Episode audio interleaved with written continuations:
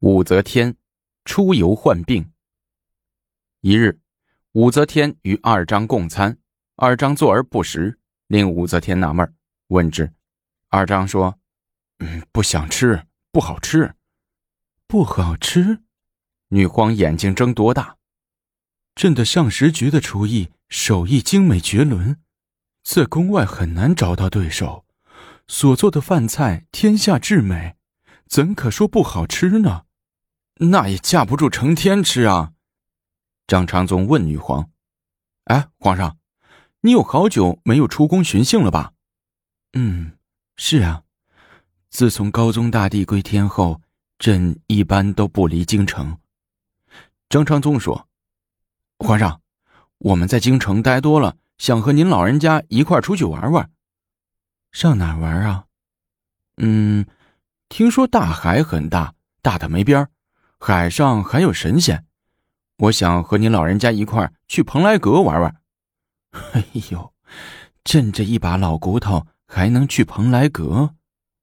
武则天说完，哈哈大笑，示意身边的上官婉儿叫狄仁杰过来。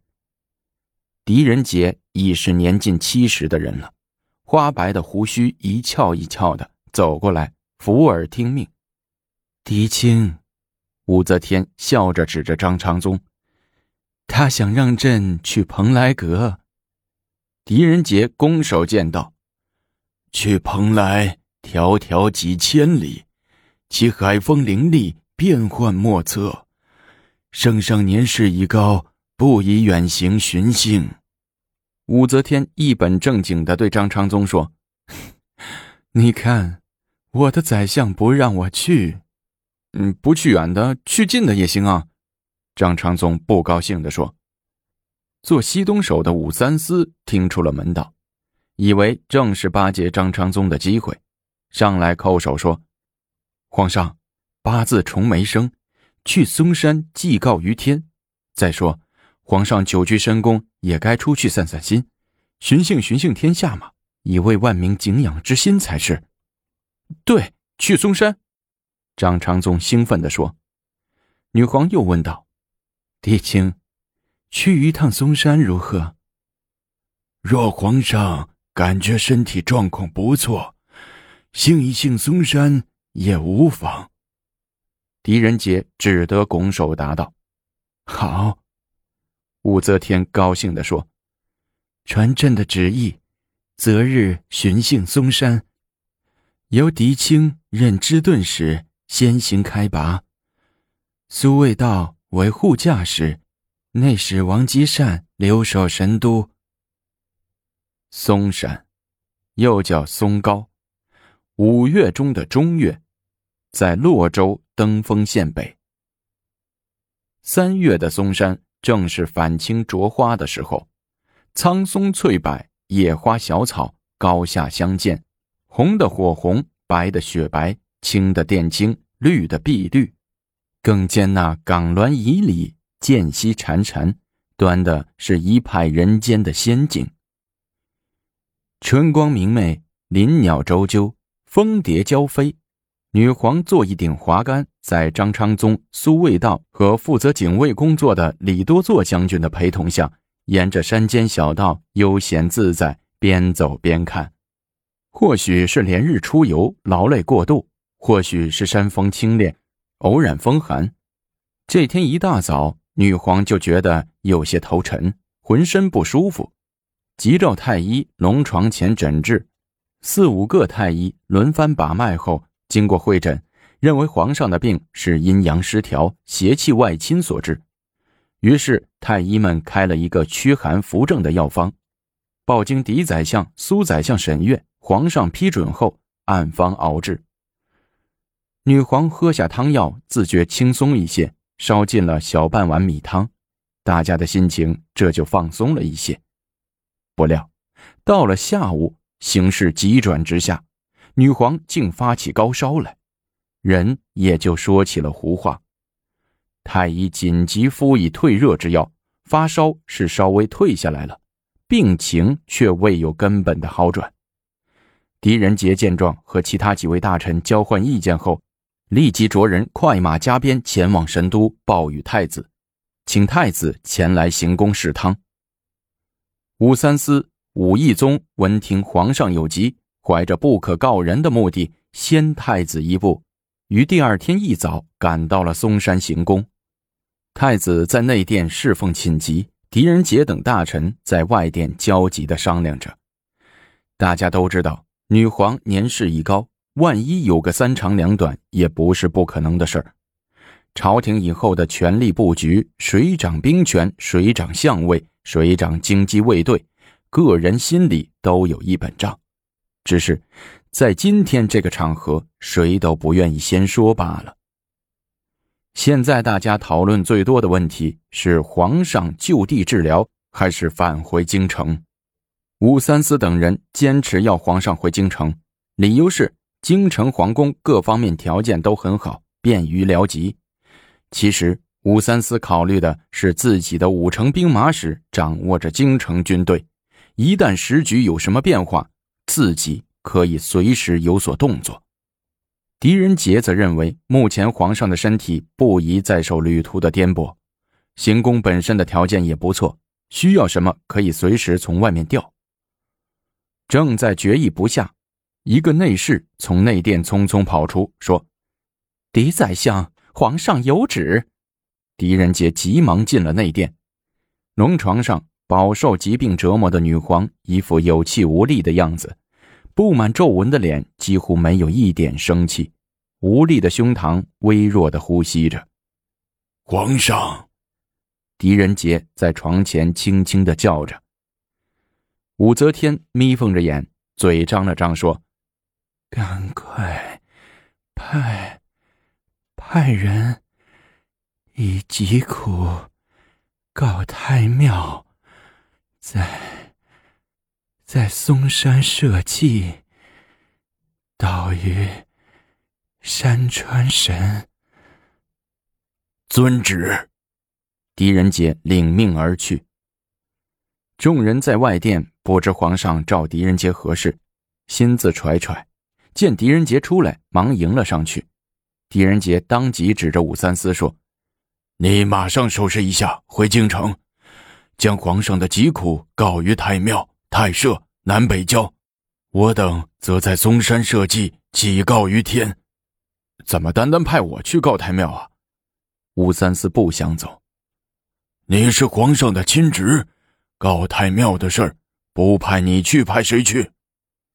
武三思一听，无话可说，不得已，只得样样的返回了京城。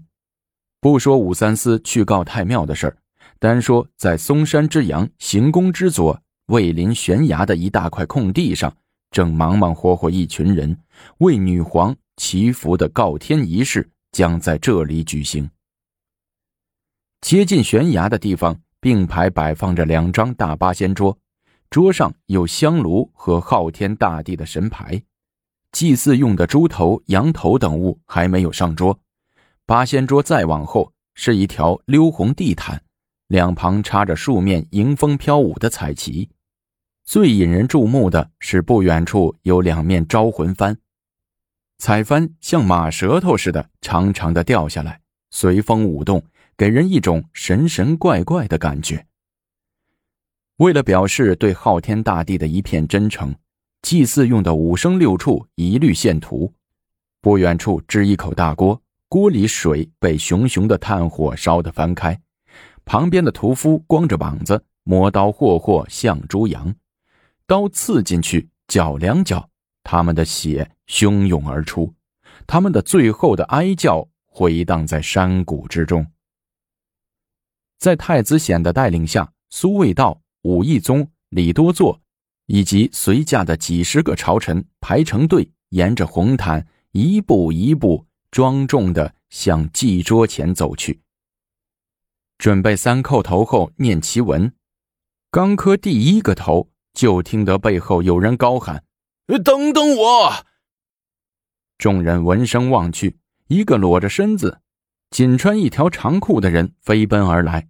有眼尖的人说：“这不是几世中严朝隐吗？”只见严朝隐赤着脚，石渣子路上一跳一跳的跑来，向太子显插手道：“请让臣为牺牲，以待皇上命。”说着，严超隐径直窜到旁边的祖案上，平躺下来，无不壮烈的大声疾呼：“屠夫，快过来，砍下我的头，摆在祭桌上。”武义宗示意旁边的屠夫动手。屠夫杀了不少的猪们、羊们，却从没有杀过人。望着祖板上的光着身子的严朝隐，瑟瑟发抖，砍刀也拿不住了。我来。武义宗夺过大砍刀，高高举起，作势欲砍，吓得严朝隐紧咬牙关，紧闭双眼，直打哆嗦。武义宗却又把刀放下了，说：“老严，人死不能复生，你想好了？”可别后悔，不后悔。燕朝隐咬牙切齿的说：“武义宗抡起大刀就要砍，却让太子显给挡住了。三弟，不可，不可呀！哪有用活人当祭物的？他自愿的，自愿的也不行。”太子显招呼旁边的内侍：“给严大人穿上衣服，扶回宫休息。”我不。严朝隐挣扎着不愿下来，嘴里大叫：“皇上病不愈，我死也不离开祖板。”太子显无奈，此情此景，他大喊大叫，齐天仪式也进行不下去，于是和苏味道低声交换了一下意见，决定由苏味道回宫报与皇上定夺。皇上，苏味道伏在女皇耳边轻轻地说：“祭事中，严朝隐。”自为牺牲，沐浴府祖上，请待皇上命。怎么劝他也不听，请皇上定夺。女皇眼皮跳动了一下，睁开眼。果有此事。严朝隐裸身府祖上，大喊大叫，非要现身不可，弄得齐天仪式无法进行。女皇听了这话，不知哪来的劲儿，一下子坐了起来。招手叫道：“朕有此忠臣，朕死何恨？拿饭来。”听皇上要吃饭，宫人惊喜交加，忙端上了熬好的人参玉米粥。吃完后，武则天说：“不要打扰朕，朕要好好的睡一觉。”说完，武则天旋即鼾声如雷。到了下午，女皇一觉醒来，已自神清气爽。